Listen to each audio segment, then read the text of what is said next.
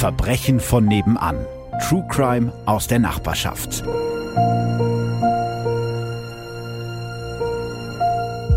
Hallo und herzlich willkommen bei Verbrechen von nebenan. Folge, weiß ich nicht, warte. Folge Nummer 8. Vielen Dank, Alex. Wenigstens einer, der hier aufpasst. Ich bin Philipp. Und ich bin Alex. Genau, der Mann, der sich hier die Notizen macht. Ganz gut vorbereitet ist er hier hingekommen. Ich hoffe, ähm, ich kann dem einigermaßen genügen heute. Ja, mit Sicherheit. Wir sind äh, top motiviert und freuen uns, dass ihr auch dieses Mal wieder dabei seid. Und wir wollen erstmal Danke sagen für die ganzen netten Nachrichten bei Facebook und bei Instagram. Und wir haben uns ja überlegt, dass wir immer so zwischendurch so eine kleine Hörerpostsektion einrichten wollen. Nicht immer, aber zumindest immer wieder. Und ähm, wir wollen ein paar Mails und Instagram-Nachrichten vorlesen, die wir bekommen haben. Zum Beispiel die hier von Tanja. Lieber Philipp, lieber Alex, ich muss ein wahnsinnig dickes Lob aussprechen zur aktuellen Folge, also Mordfall Jennifer. Eine Folge, bei welcher die Tränen gekullert sind. Wenn du morgens im Homeoffice den Fall hörst und oben in der ersten Etage gerade deine zehnjährige Tochter aufsteht und fröhlich Guten Morgen ruft und dir bewusst wird, welch unsagbares Glück du hast. Vielen Dank.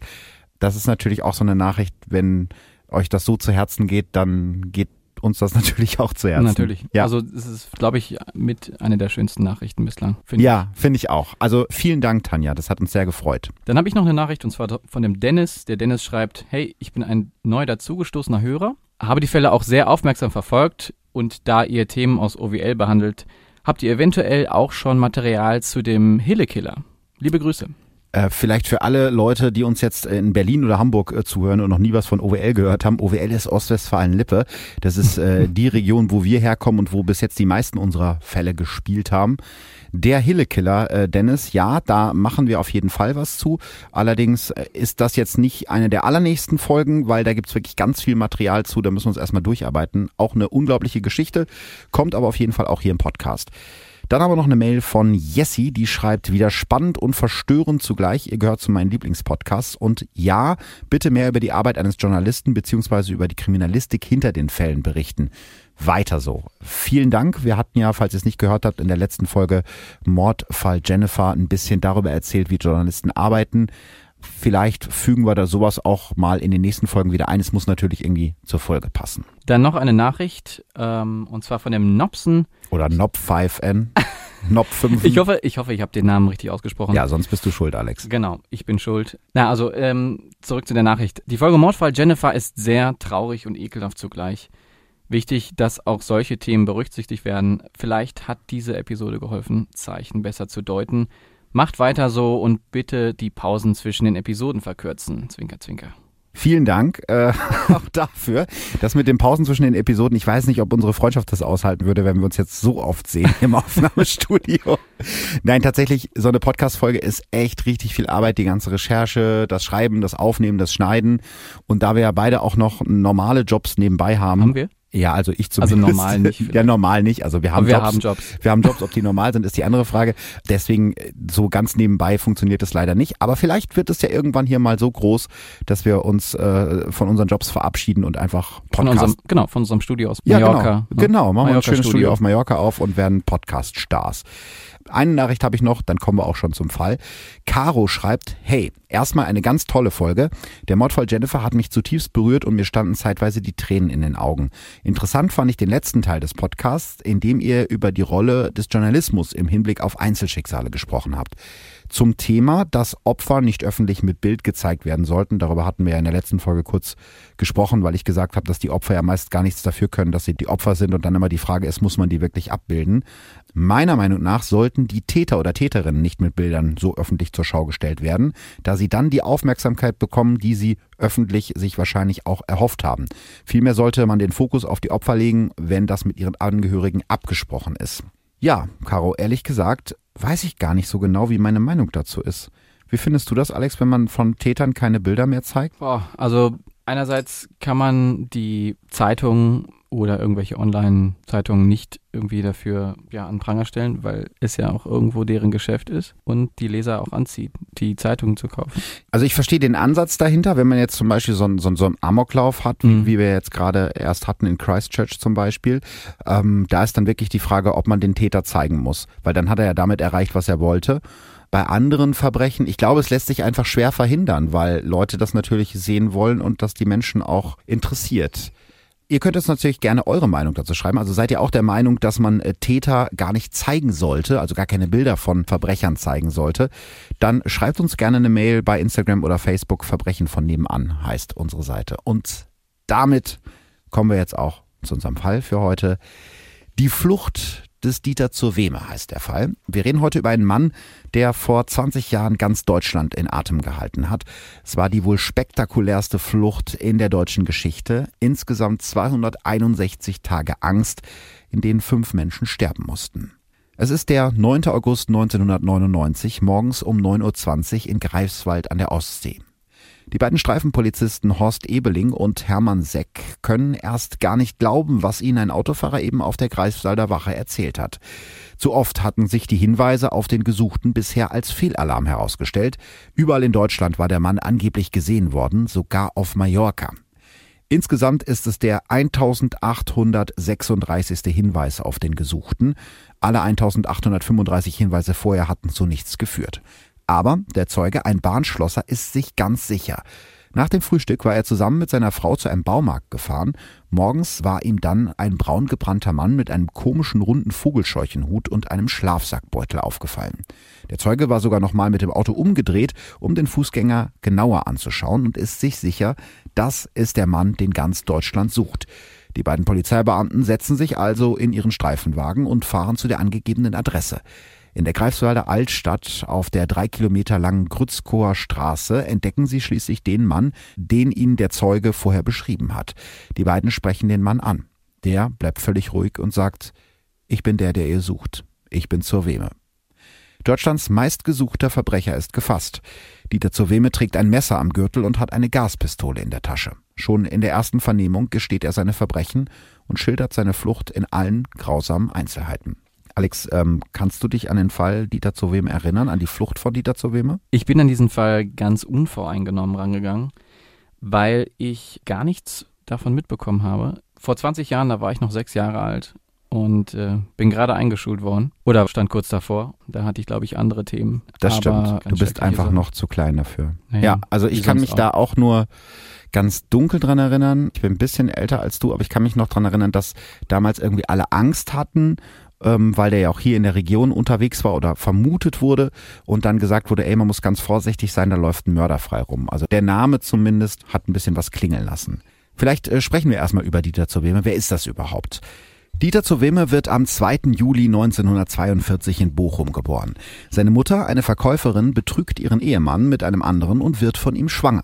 Als ihr Ehemann das herausfindet, fechtet er die Vaterschaft an dem Baby an und der Säugling landet im Alter von nur vier Wochen in einem Waisenhaus. Bald darauf wird er von einem kinderlosen Ehepaar aufgenommen. Er wächst in Ottbergen, einem kleinen Stadtteil von Höxter in Nordrhein-Westfalen auf.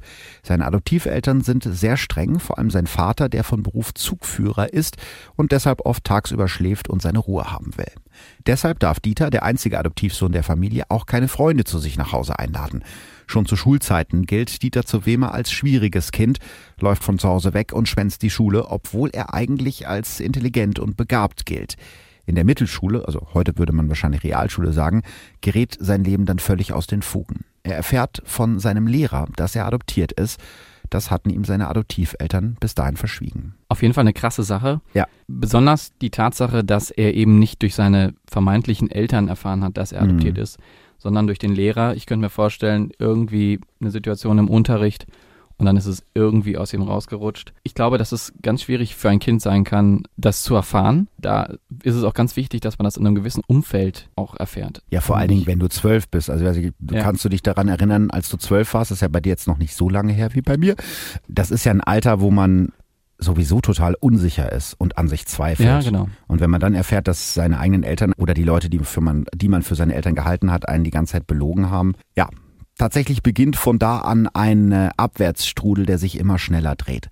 Schon mit zwölf begeht Dieter seine erste Straftat, als er versucht, eine 15-Jährige auszurauben. Damals hat das aber für ihn keine Konsequenzen, er ist noch nicht strafmündig. Außerdem rennt er immer wieder von zu Hause weg und sucht seine leibliche Mutter, allerdings erfolglos. Nachdem er auch noch anfängt zu stehlen und in Häuser einzubrechen, geben seine Adoptiveltern auf und stecken ihn in ein Erziehungsheim. Da ist Dieter zur Weme gerade mal 13. In den Heimakten von damals heißt es über ihn überbetont höflich und zuvorkommend, berechnend. Auch das Erziehungsheim kann ihn nicht erziehen. Er haut immer wieder ab und begeht neue Verbrechen. Er überfällt eine 50-Jährige in einem Bahnwärterhäuschen, verlangt erst nach Geld, dann nach Sex. Aber er wird erwischt. Und es bleibt nicht bei Überfällen. Er stiehlt Autos, betrügt und attackiert Mädchen. Mit 16 wird er dann wegen Diebstahls und Unterschlagung zu einer Jugendstrafe von unbestimmter Dauer verurteilt. Mindestens sechs, höchstens 30 Monate. Das Landgericht Koblenz wird später in seinem Urteil sagen, seit seiner Jugend hat Dieter zur Weme Gewalt angewendet, wenn es ihm darum ging, seine materiellen oder sexuellen Bedürfnisse zu befriedigen. Dabei ist er stets ohne jedes Mitleid mit den Opfern vorgegangen. Brutal, geschickt und kaltblütig.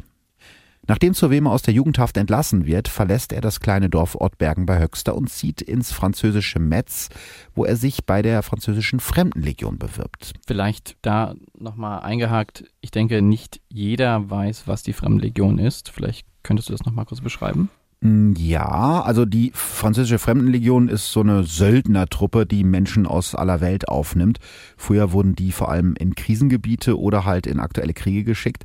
Also du kannst dir vorstellen, das ist etwas, wo man sich wirklich nur bewirbt, wenn man gar nichts zu verlieren hat. Allerdings musst du, um aufgenommen zu werden, mindestens 17 sein. Dann brauchst du allerdings die Einverständniserklärung deiner Eltern und du darfst nicht per Haftbefehl gesucht werden. Teilweise werden bei der Fremdenlegion auch Bewerber mit Vorstrafen abgelehnt. Also kann man eigentlich sagen, dass Dieter Zuweme diese Voraussetzungen zu diesem Zeitpunkt gar nicht erfüllt hat? Nö, eigentlich nicht. Äh, deshalb fälscht er auch seine Papiere und macht sich fünf Jahre älter. Aber der Schwindel fliegt auf und er wird wieder zurück nach Deutschland geschickt. Dort sitzt er wieder in der Provinz. 1965, also mit 22 Jahren, vergewaltigt Dieter Zuweme die erste Frau.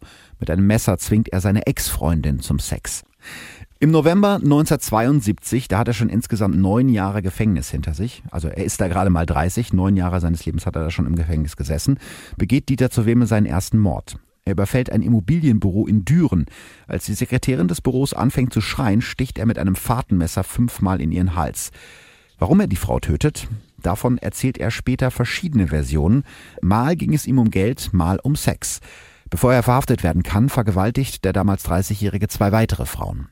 Im März 1974 verurteilt das Landgericht Aachen Dieter zur Weme wegen des Mordes an der Sekretärin, den beiden Vergewaltigungen, Raub und mehreren Kfz-Diebstählen zu lebenslanger Haft.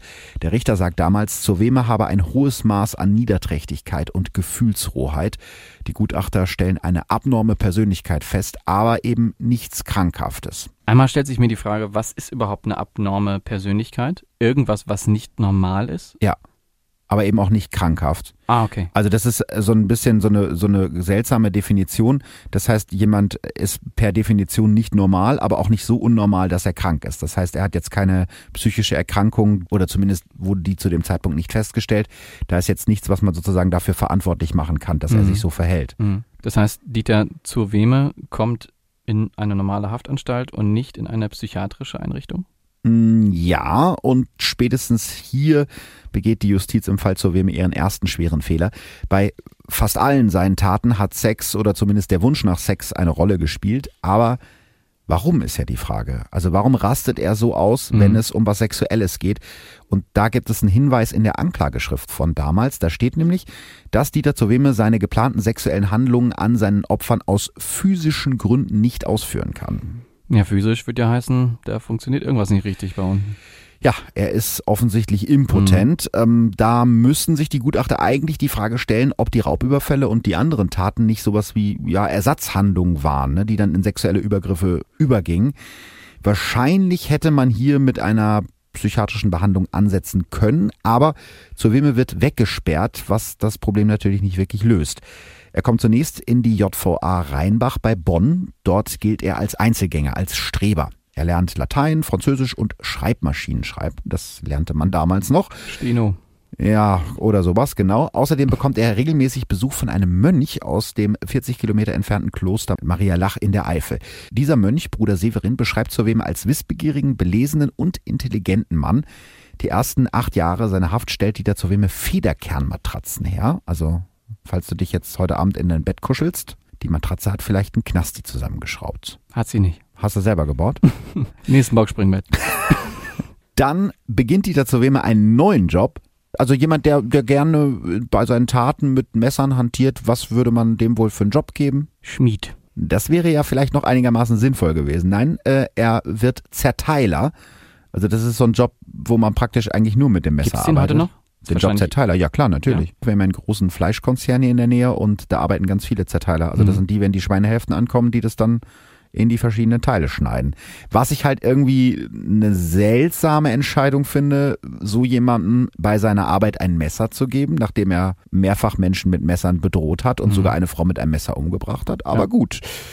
Ansonsten äh, gilt Dieter Zoweme als sehr tierlieb. Er darf sich sogar einen Papagei in seiner Zelle halten. Als er den Papagei eines Tages in die Freiheit entlässt, sind alle gerührt. Was für ein vorbildlicher Häftling. Und weil Dieter Zoweme so ein vorbildlicher Häftling ist, bekommt er ab Januar 1988 regelmäßig Hafturlaub. Anderthalb Jahre später erhöht die Gefängnisleitung die Anzahl seiner Urlaubstage sogar von 12 auf 21. Nur, dass wir uns richtig verstehen, also es ist kein richtiger Urlaub, wie Nein, man das kennt. Das wäre ein bisschen komisch. Also äh, der, der Häftling kann jetzt nicht irgendwie nach Mallorca an Ballermann Genau. fliegen oder so. Hafturlaub ist eine von mehreren Arten der Vollzugslockerung, die eigentlich dabei helfen soll, den Gefangenen an ein Leben in Freiheit zu gewöhnen. Also eigentlich eine gute Idee, weil irgendwann, das ist ja der Grundgedanke unseres Rechtssystems, dass die Leute, wenn die aus dem Gefängnis rauskommen, wenn die bereut haben, wenn die nicht mehr gefährlich sind, dass sie dann irgendwann normal wieder in die Gesellschaft integriert werden können. Und genau sowas soll eigentlich im Hafturlaub sozusagen vorbereitet werden.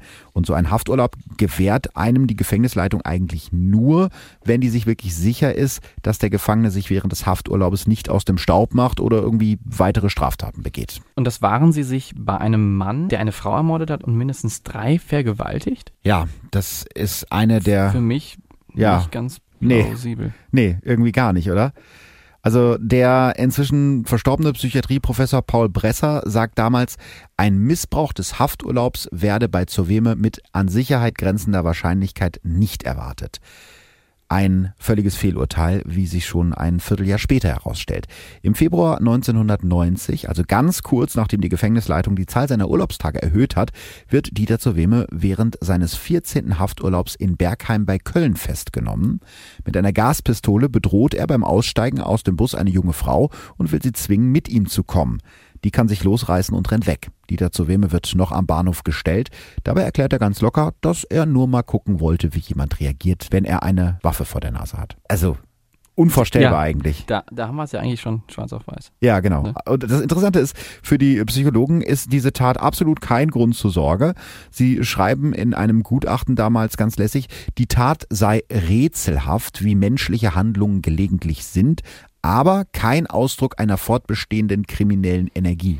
Da fehlen mir echt die Worte eigentlich. Dieser Satz an, an sich schon, rätselhaft, wie menschliche Handlungen gelegentlich sind, tagt das ja so ein bisschen ab.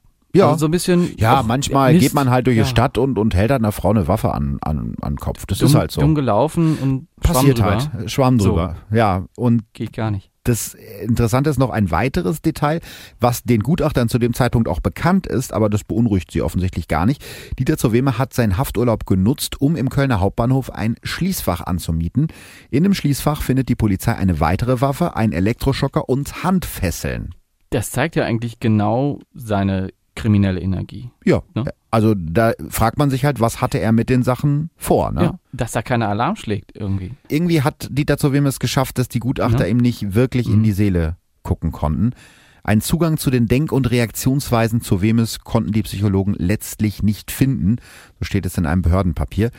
Fünf Jahre lang bekommt Zoweme keinen Hafturlaub mehr. 1993 beschäftigt sich das Landgericht Kleve mit der Frage, wie lange Dieter Zoweme eigentlich noch in Haft bleiben soll. Weil eine lebenslange Freiheitsstrafe in Deutschland nicht automatisch zu einer bestimmten Anzahl an Jahren im Gefängnis führt. Ja, Alex, da hast du gut aufgepasst letztes Mal. Danke. Das wusste ich tatsächlich aber vor diesem Podcast auch nicht. Wenn du in Deutschland zu einer lebenslangen Haftstrafe verurteilt wirst, dann heißt das nicht, dass du jetzt automatisch irgendwie 15 oder 25 Jahre in Haft kommst. Das hängt immer vom Einzelfall ab. Im deutschen Strafrecht ist die lebenslange Freiheitsstrafe zeitlich nicht festgelegt. Frühestens nach 15 Jahren kann die Strafe zur Bewährung ausgesetzt werden. So lange kommt man also mindestens ins Gefängnis, also mindestens 15 Jahre. Mhm. Und nach dieser Zeit, also nach den 15 Jahren, muss dann ein Gericht entscheiden, welches Strafmaß der Täter oder die Täterin jetzt noch verbüßen muss. Häufig sind es aber nicht mehr als zehn weitere Jahre. Das heißt, im Extremfall dauert eine lebenslange Haftstrafe in Deutschland 25 Jahre. Die durchschnittlich verbüßte Haftstrafe bei Häftlingen mit einer lebenslangen Freiheitsstrafe lag vor einigen Jahren bei 19,8, also bei knapp 20 Jahren. Mhm. Okay, ähm, das heißt aber auch, dass der Verurteilte ganz lange nicht weiß, wie viele Jahre er noch im Gefängnis verbringen muss. Ja, äh, und das war eben auch bei Dieter zur Weme so. Ich kann mir vorstellen, dass das sehr zermürbend für einen ist, mhm. weil du kein Datum hast, auf das du sozusagen hinarbeiten kannst. 1993 entscheidet das Landgericht Kleve, dass Dieter zur Weme insgesamt 24 Jahre in Haft bleiben muss, also bis 1998. Der Strafvollzug in Deutschland ist ja darauf ausgelegt, dass sich die Häftlinge mit ihren Taten auseinandersetzen und dass sie verstehen, dass sie was Falsches gemacht haben, bevor man sie dann bestenfalls wieder in die Gesellschaft eingliedern kann. Und das sei laut Landgericht Kleve bei Zoweme eben noch nicht passiert. Er habe sich nur ein einziges Mal in einem Einzelgespräch 1992 überhaupt öffnen können. Dieter Zoweme, der mehrere Frauen vergewaltigt hat, müsse lernen. Das finde ich auch ein krasses Zitat. Mhm. Er müsse lernen, mit dem weiblichen Geschlecht umzugehen und die gesamte Sexualproblematik aufzuarbeiten. Genau das ist nicht passiert. In einem Gutachten 1995 kommt die damalige Leiterin der forensischen Psychiatrie Eichelborn bei Lippstadt im Kreis Soest, Vera Schumann, zu dem Schluss, bei Zoweme bestehe keine gesonderte behandlungsbedürftige Sexualproblematik. Das heißt also, eigentlich hat er ein ganz normales mhm. Sexleben. Sieht man ja. Sieht ja. man ja, hat man ja gesehen, genau. Aber ich meine, sie ist ja auch irgendwo Profi. Eigentlich ne? schon. Und ähm, dass sie das dann nicht sieht, dass er eigentlich irgendwie ja schon nicht mit Frauen umgehen kann. In dem Sinne, wie man sich das ja, vorstellt. Ja, der ist scheinbar sexuell sehr gestört. Genau. Naja, das Problem bei solchen Gutachten ist ja immer, dass die ja auch nicht in die Zukunft schauen das können. Ist richtig, ja. Also sowas ist natürlich auch immer einzelfallabhängig. Viele Täter handeln äh, auch aus Frust zum Beispiel. Mhm. Und du kannst natürlich nicht prognostizieren, in welche Situationen der Täter gerät, nachdem er aus dem Gefängnis zum Beispiel entlassen wurde. Mhm wenn er dann irgendwie Streit hat mit irgendwem, kann natürlich trotzdem sein, dass das Ganze noch, noch eskaliert. Interessant ist die Empfehlung der Gutachterin. Die empfiehlt nämlich sogar, zu wem in den offenen Vollzug zu verlegen und ihm dabei mit Gesprächen zu fördern. Dieter zur Wimme wird in die JVA Bielefeld-Senne verlegt, besser gesagt in die Außenstelle Steinhagen im Kreis Gütersloh. Ich weiß nicht, kennst du die JVA in Steinhagen? Natürlich, schon mehrmals dran vorbeigefahren. Ja, so vom Vorbeifahren ja, ja, genau. kennt man die eigentlich. Aber ich finde das interessant, weil wenn man dran vorbeifährt und das nicht weiß, würde man gar nicht denken, dass das ein Gefängnis mhm. ist, weil das sieht irgendwie so ein bisschen aus wie so ein, so ein Bauernhof ja. an so einer Landstraße. Macht sehr den Eindruck. Ja, am 10. September 1996 verbietet die Gefängnisleitung in Steinhagen Dieter zur Weme Ausgänge oder Hafturlaub. Er hatte in therapeutischen Gesprächen erzählt, dass er, wenn er eine schöne Frau sehe, überlege, ob er sie wohl vergewaltigen könne. Oft hätte er auch die spontane Idee darüber nachzudenken, was wäre, wenn er von einem Ausgang nicht zurückkehre. Also viel deutlichere ja. Warnsignale kann es eigentlich gar nicht geben. Oh Ein Jahr später entscheidet man sich allerdings wieder um und verlegt Dieter zur Weme wieder zurück in den offenen Vollzug, warum auch immer. 1998 sind die 24 Jahre Haft von Dieter zur Weme eigentlich vorbei, doch am 27. August lehnt das Landgericht Bielefeld eine Haftentlassung ab, weil sie mit neuen Straftaten rechnet, sollte er wieder freikommen. Doch diese Entscheidung wird zwei Monate später von der nächsthöheren Instanz, dem Oberlandesgericht Hamm, wieder aufgehoben. Das Oberlandesgericht ordnet eine neue Untersuchung an, doch dazu soll es nicht mehr kommen. Am 2. Dezember 1998 kehrt Dieter zur Weme von einem Freigang nicht mehr zurück. Da haben wir es ja. Das heißt, er konnte sich wieder völlig frei bewegen, trotz der vielen Bedenken. Genau. Zu diesem Zeitpunkt ist Dieter zur Weme etwa anderthalb Jahre wieder im offenen Vollzug. Er hatte insgesamt 165 Freigänge, von denen er immer wieder zurückgekommen ist. Mittlerweile hat er sich eine Existenz aufgebaut außerhalb des Gefängnisses, sich ein Auto und einen Fernseher zugelegt. Ich wusste vorher gar nicht, dass das geht, wenn man im Gefängnis sitzt. Und er arbeitet in einem Restaurant in Bielefeld als Koch. Sieht also eigentlich positiv aus. Also nur damit wir uns jetzt richtig verstehen, grundsätzlich finde ich diese Hafturlaube und diesen offenen Vollzug eine sehr sinnvolle Sache, ja, damit die Häftlinge einfach lernen, wieder klarzukommen. Aber in dem Fall muss man sich natürlich wirklich fragen, ob das nicht eine schlechte Idee war. Nein, was muss ich nicht fragen? Es war definitiv mhm. eine schlechte Idee. In dem Fall auf jeden Fall. Jetzt gerade, wo du das gesagt mhm. hast, mit dem, dass man eben Habseligkeiten haben darf. Ich glaube, das hängt auch mit der Führung des Häftlingen, glaube ich, zusammen. Ja, klar, das sind das, im Prinzip so Belohnungen, ja, weil er sich. Gute äh, Führung, genau. deswegen. Ja, ja, genau. Jetzt ist natürlich die große Frage, warum ist Dieter zur Weme an diesem Tag nicht ins Gefängnis zurückgekehrt, nachdem er 165 Mal vorher immer wieder gekommen ist? Darüber gibt es unterschiedliche Quellen. In einem internen Dokument der JVA Bielefeld-Senne heißt es, der Ausbruch sei offenbar eine Kurzschlusshandlung nach einem Streit mit seinem Chef in einem Restaurant gewesen, in dem er gearbeitet hat, haben wir ja gerade gesagt. Genau.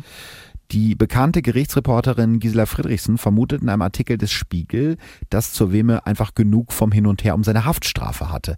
Erst hatte das Bielefelder Landgericht ja geurteilt, dass er noch länger im Gefängnis bleiben muss.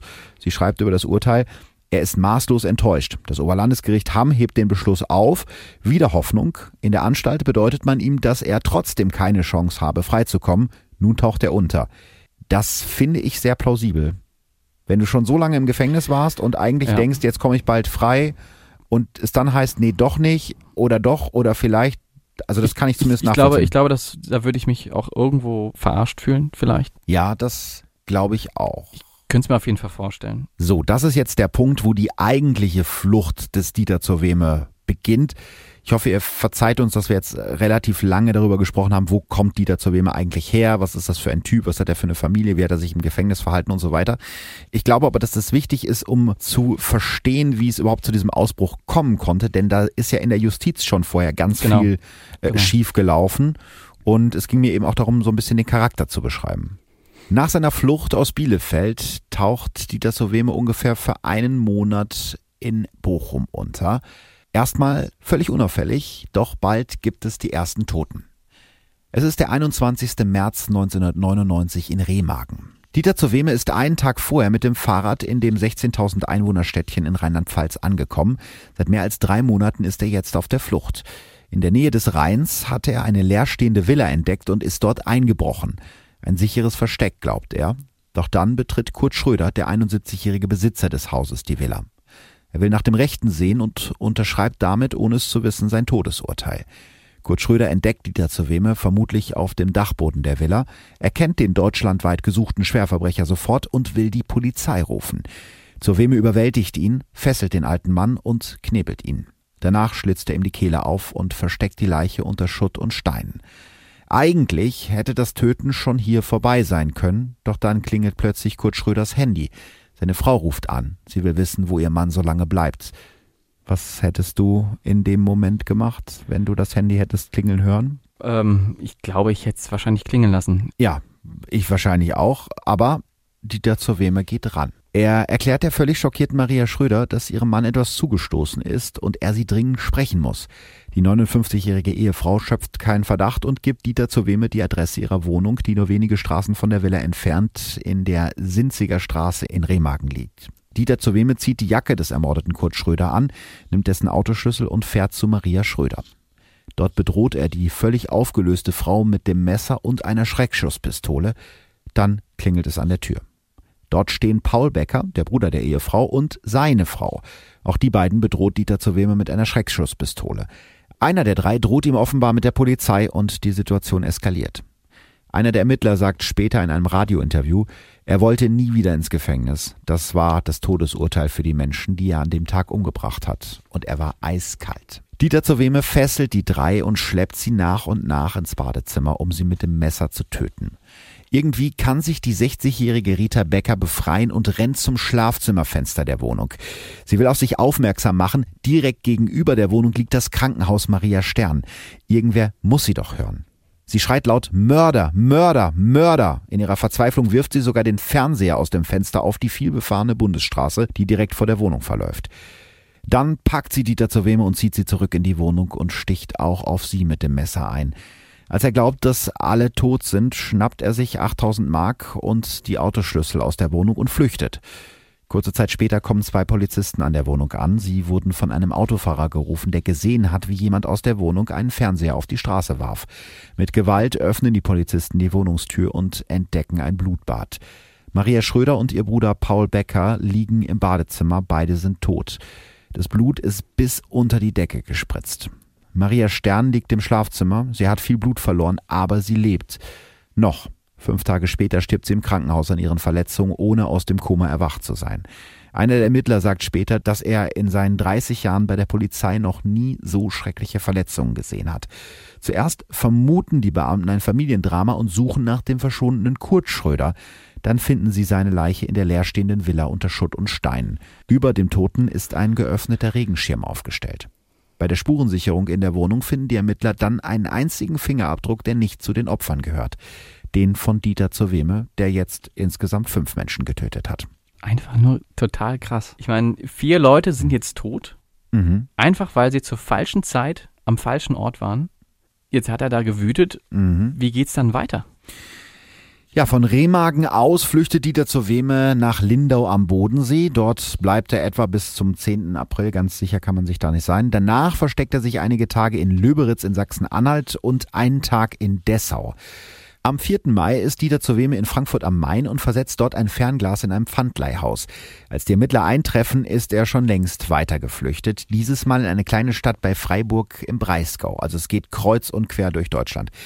Die meiste Zeit ist er auf seiner Flucht zu Fuß oder mit dem Fahrrad unterwegs. Manchmal nimmt er auch den Zug. Mit Diebstählen, Raubüberfällen und Gelegenheitsjobs hält er sich über Wasser und ist den Fahndern dabei irgendwie immer einen Schritt voraus. Ja, aber dann haben die Ermittler auf einmal eine heiße Spur. Ja, aber nur aus Zufall. Die Polizei glaubt nämlich zu diesem Zeitpunkt, dass Dieter zur Weme sich im Allgäu versteckt. Dabei ist er längst wieder in Lindau am Bodensee. Und genau dort unterläuft ihm ein Fehler, der irgendwie so ein dummer Zufall ist, dass man es auch fast nicht glauben kann. Er verliert nämlich sein Portemonnaie mit seinem Perso, wo sein Name draufsteht, seinem Führerschein, seiner Geldkarte und einer Adressenliste. Ein kleines Mädchen findet dieses Portemonnaie und bringt es zur Polizei. Die rücken direkt mit einem 25-köpfigen Kripo-Trupp an. Und am 12. Mai gibt es die nächste Spur. Dieter zur Weme leiht sich den Schlüssel für die Toilette einer Schrebergartenanlage aus und will ihn am nächsten Morgen zurückbringen. Die Ermittler sind sich sicher, jetzt kriegen wir ihn und sie legen sich auf die Lauer. Ja, aber der Gute kommt nicht. Genau, er ist schon längst wieder weg und die Ermittler verlieren seine Spur. Am 22. Mai vermuten sie Dieter zur Weme in Frankreich, nachdem dort in einem Landhaus vier Niederländer mit dem Messer getötet werden. Aber das ist eine falsche Spur. Am Ende wird ein französischer Bauarbeiter festgenommen und für die Morde verantwortlich gemacht. Dieter zur Weme ist längst woanders. Ja, und jetzt fordert die Flucht von Dieter Zoweme das fünfte Todesopfer. Ganz genau. 27. Juni 1999, 19.50 Uhr. Im Mitteldeutschen Rundfunk, also MDR, läuft die Sendung Kripo Live. Die Ermittler vermuten Dieter zur Weme mittlerweile in Ostdeutschland und fragen nach Hinweisen aus der Bevölkerung. Dazu geben sie eine aktuelle Beschreibung von Dieter zur Weme raus und sagen, dass der mehrfache Mörder wahrscheinlich zu Fuß mit Wanderstock und Rucksack unterwegs ist. Noch am selben Abend meldet sich eine Kellnerin aus der thüringischen Stadt Melsung bei der Polizei. Sie sagt, dass in dem Hotel, in dem sie arbeitet, ein Mann abgestiegen ist, auf den die Beschreibung passt. Drei Stunden später trifft die Polizei in dem Hotel zur Erholung ein. Also das Hotel heißt zur Erholung. Die Polizisten haben den Auftrag, sofort die Identität des Gastes festzustellen. Leider haben sie kein Foto von Dieter zur Weme dabei, das sie den Hotelangestellten zum Vergleich zeigen könnten. Stattdessen klopfen die beiden Zivilpolizisten der thüringischen Landespolizei spätabends um 23 Uhr an der Zimmertür des Mannes, den sie für Dieter zur Weme halten. Der Mann im Zimmer hat schon geschlafen und erschreckt sich, als er das laute Trommeln an der Tür hört. Es ist der 62-jährige Rentner Friedhelm Beate aus Köln. Der ist Vorsitzender eines Kölner Radsportclubs und hat ein weiteres großes Hobby, Wandern. Ja gut, und wenn man wandert, dann hat man eben oft auch einen Rucksack und einen Wanderstock dabei. Und genau diese beiden Gegenstände werden für Friedhelm Beate zum Verhängnis. Stell dir jetzt mal Folgendes vor, Alex. Du wachst nachts von einem lauten Klopfen an der Zimmertür auf, gehst zur Tür, öffnest die vielleicht so einen Spalt breit, guckst erstmal raus und siehst zwei Männer in Zivil mit Pistolen im Flur stehen, die auf dich zielen. Was würdest du machen? Ja, natürlich direkt Tür zu Ja. verschanzen, verstecken, irgendwas. Ja, aber, Aber nicht die Tür aufmachen. nee, garantiert nicht die Tür Nein. aufmachen. Vor allen Dingen, wie gesagt, es waren Zivilpolizisten, Ja. das heißt, die hatten keine Polizeiuniformen an. Für mich auch ein Unding, dass die beiden Beamten denken, komm, lass doch mal einfach klopfen. Ja, vielleicht Schauen, haben die ja passiert. gesagt, vielleicht haben die ja gesagt, aufmachen Polizei, aber ich meine, das würde ich jetzt ja nicht unbedingt glauben, wenn Nee. da irgendwelche fremden Typen Der kommt doch nicht einfach so mit. Normalerweise nicht, ja. Und äh, was du gerade gesagt hast, nämlich die Tür zuwerfen und sich verschanzen, genau das macht Friedhelm Beate auch. Er glaubt an einen Überfall und versucht, die Zimmertür irgendwie zuzudrücken. Dabei fallen dann zwei Schüsse. Der erste Schuss trifft Friedhelm Beate durch die Tür direkt ins Herz und der zweite streift seine Rippen. Aber, jetzt kommt der nächste Hammer, statt erste Hilfe zu leisten, warten die beiden Polizisten erstmal ab, eine halbe Stunde lang. Dann trifft nämlich erst das Spezialeinsatzkommando der Polizei ein, auf das die beiden eigentlich hätten warten sollen und öffnet die Tür. Auf dem Zimmerboden liegt der harmlose Wanderer Friedhelm Beate. Er ist tot, gestorben durch zwei Kugeln aus der Dienstwaffe der Polizisten. Unglaublich eigentlich. Also so viele Sachen, die da eigentlich schiefgelaufen sind. Ja, also ich glaube, wir könnten jetzt eine Strichliste machen in diesem ganzen Fall mit Sachen, die alle schiefgelaufen ja. sind. Das gehört auch noch dazu. Ähm, wurden denn die Polizisten im Nachhinein dafür belangt? Nein. Also gegen die beiden Beamten der thüringischen Landespolizei wird ein Ermittlungsverfahren wegen fahrlässiger Tötung eingeleitet. Beide behaupten, sie wären fest davon ausgegangen, dass der Mann in dem Hotelzimmer Dieter zur Weme ist. Gut, man muss jetzt sagen, das war eine angespannte Situation, das kann ich nachvollziehen. Ich habe mir Fotos von Dieter zur Weme und auch von Friedhelm Beate angeschaut. Die beiden sehen sich überhaupt kein Stück ähnlich, die haben nicht mal dieselbe Haarfarbe. Von daher ist das auch schon ja, mal ein bisschen komisch. Musst du dir mal überlegen. Ja, Dazu gibt es dann auch ein, ein Gutachten, in dem es heißt, die Schüsse hätten sich versehentlich gelöst. Auch das kann natürlich passieren. Das Verfahren wird eingestellt, so wie immer noch 90 Prozent der Ermittlungsverfahren gegen Polizisten. Aber über das Thema können wir ja vielleicht mal in einer anderen Folge sprechen, weil das würde auch schon für Minuten und Minuten reichen. Dass die Polizisten weder ein Foto von Dieter zu Weme dabei hatten, noch mit ihrem Zugriff auf das SEK gewartet haben, wird übrigens in dem Verfahren nicht berücksichtigt. Spätestens jetzt steht ja die Polizei mächtig unter Druck.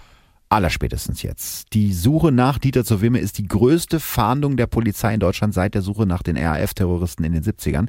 Hubschrauber kreisen am Himmel, überall werden Flugblätter verteilt. Mittlerweile sind auf Hinweise, die zur Ergreifung von Dieter zur Weme führen, 10.000 Mark ausgesetzt. 10.000 Mark, äh, liebe Kinder, das war früher sehr viel Geld. Heute wären es 5.000 Euro, klingt nicht mehr so Das viel. waren bestimmt ein paar Center Shocks. Ich glaube ja, das waren auf jeden Fall ein paar Center Shocks. Trotzdem hat die Polizei die Spur von Dieter zur Weme verloren, als sich am 21. Juli ein 15-jähriges Mädchen aus Stadthagen in Niedersachsen bei den Fahndern meldet. Sie erzählt, dass ein Mann sie von einer Parkbank riss, mit Handschellen fesselte und versuchte, sie zu vergewaltigen. Aber das Mädchen wehrte sich und trat mit voller Kraft nach dem Angreifer. Der wischte sein Blut an der Hose des Mädchens ab und flüchtete. Ihre Beschreibung passt auf Dieter zur Weme. Es wird ein DNA-Abgleich gemacht. Treffer. Am 25. Juli 1999 ruft dann ein Autofahrer die Polizei. Er habe Dieter zur Weme in einem kleinen niedersächsischen Dorf, Eversen heißt es, glaube ich, auf dem Fahrrad gesehen. Er habe noch versucht, zur Weme zu stoppen, doch der habe nur gerufen, ihr kriegt mich ja doch nicht und sei mit dem Fahrrad in ein Maisfeld verschwunden. Sofort wird ein Großaufgebot der Polizei bestellt. Dutzende schwer bewaffnete Beamte umstellen das Maisfeld. Mittlerweile ist es dunkel geworden. Ein Hubschrauber mit einer Wärmebildkamera überfliegt das Feld und tatsächlich in der Mitte des Feldes entdeckt die Kamera eine Person. Trotzdem warten die Ermittler mit dem Zugriff auf den nächsten Tag. Warum auch immer. Sobald die Sonne aufgeht, durchkämmen sie das Feld und finden nichts als ein leeres Erdloch. Dieter zur Weme ist schon wieder entwischt. Er flieht weiter in Richtung Norden, bringt am 10. August in Cuxhaven an der Nordsee eine 19-Jährige in seine Gewalt und versucht sie zu vergewaltigen, doch er scheitert. Und bevor die Polizei seine Spur wieder aufnehmen kann, flüchtet er weiter. Und zwar dieses Mal in Richtung Ostsee, wo seine Flucht dann zwei Wochen später endlich zu Ende ist. Genau. Am 19. August 1999 wird Dieter zur Weme in Greifswald an der Ostsee geschnappt. Nicht vom SEK oder irgendeiner Eliteeinheit, sondern von zwei stinknormalen Streifenpolizisten. Mit dem Hubschrauber wird der Mann, der auf seiner Flucht vier Menschen tötete, nach Koblenz gebracht. Dort wird er vernommen und gibt die vier Morde von Rehmagen und auch die beiden versuchten Vergewaltigungen zu. Es ist das letzte Mal, dass Dieter zur Weme mit den Ermittlern spricht. Als knapp ein Jahr später vor dem Landgericht Koblenz der Prozess gegen ihn beginnt, sagt er kein Wort mehr. Warum das? Ich meine, er hat doch schon alles gestanden. Ja, sein Anwalt sagt damals, sein Mandant fürchte weitere Missverständnisse, was auch immer das heißen soll. Im Prozess wirkt Zuweme völlig desinteressiert und gelangweilt und kaut schweigend Kaugummi. Aber das Gericht hat auch so genug Beweise. Nach einer achttägigen Verhandlung fällt das Landgericht Koblenz am 8. Juni 2000 sein Urteil. Lebenslange Haft mit anschließender Sicherungsverwahrung wegen vierfachen Mordes. In der Urteilsbegründung heißt es, der Angeklagte tötete aus krasser Selbstsucht vier Menschen. Seitdem sitzt Dieter zur Weme in der JVA Bochum in Haft. Wie ging es mit ihm weiter? Er hat, und das finde ich sowas von krass, Fanpost bekommen. Aber Alter. das ist ja etwas, was irgendwie häufiger passiert, mhm. habe ich jetzt schon öfter gelesen, auch von Serienkillern. So ein bisschen was wie Bonnie und Clyde, ne? Ja, die ja auch von auch- vielen Leuten verehrt wurden, ne? weil sie eben der Polizei so ein bisschen auf der Nase herumgetanzt sind. Ne? ja, also das erschließt sich mir ehrlich gesagt nicht so ganz, äh, warum man so ganz, ganz jemand, gruselig. ja, aber das ist ganz gruselig. Aber auch das wäre vielleicht nochmal Stoff für eine, für eine weitere Folge, sich mal mit der Frage zu beschäftigen, warum gerade Frauen, es sind eben häufig Frauen, irgendwie so ein Interesse an Serienmördern haben und sich sogar auch noch in die verlieben. 15 Frauen waren es bei Dieter zur Weme, die ihm Liebesbriefe ins Gefängnis geschickt haben. Die Berliner Kellnerin Heike M. ist eine von ihnen und 2001 heiraten sie und Dieter zur Weme im Gefängnis. 2010 lässt sie sich äh, von der Bild-Zeitung interviewen, damals ist sie 44 und sie sagt, ich hatte gleich Mitleid mit ihm, als er damals durch Deutschland gehetzt wurde. Ich kenne auch seine guten Seiten. Das hat für mich den Eindruck, dass sie überhaupt nicht realisiert hat, was der Kerl überhaupt gemacht hat. Ja, wahrscheinlich hat sie das realisiert. Wahrscheinlich hat jeder irgendwie seine guten Seiten, aber es ist doch schon irgendwie sehr naiv, klingt das für mich. Ja. Mittlerweile Sehr ist äh, Heike M. gestorben. Dieter zur Weme ist also Witwer und wird wohl bis zu seinem Lebensende nicht mehr freikommen. Okay, was für ein Fall. Ähm, und wie viel Pannen und Fehler da passiert sind, einfach nur krass. Also ich, du merkst, mir fehlen so ein bisschen die Worte, weil ja wirklich sehr, sehr viel schiefgegangen ist Ja. und er so lange auf der Flucht bleiben konnte.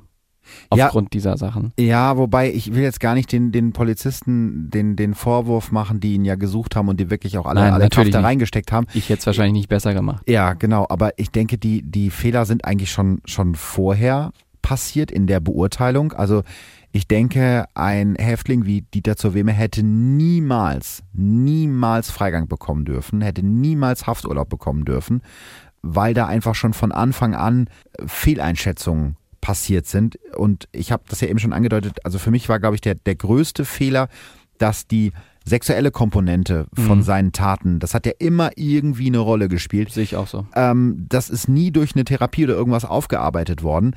Wahrscheinlich wäre jemand ähm, mit so einem gestörten Sexualtrieb, wie ich ihm jetzt einfach mal unterstelle, in einer geschlossenen psychiatrischen Anstalt irgendwie besser aufgehoben gewesen als in einer normalen JVA.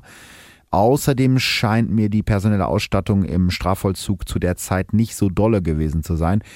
Ich weiß nicht, wie es heute ist, wenn jemand von euch irgendjemanden kennt, der im Justizsystem arbeitet, vielleicht sogar in der JVA.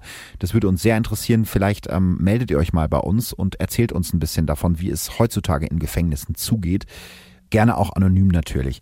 Aber zur damaligen Zeit war es auf jeden Fall so, dass die Ausstattung eher schlecht war. Gisela Friedrichsen schreibt im Spiegel, dass zu der Zeit ein Diplompsychologe auf bis zu 100 Personen kommt, äh, für die er verantwortlich ist, die er beurteilen soll.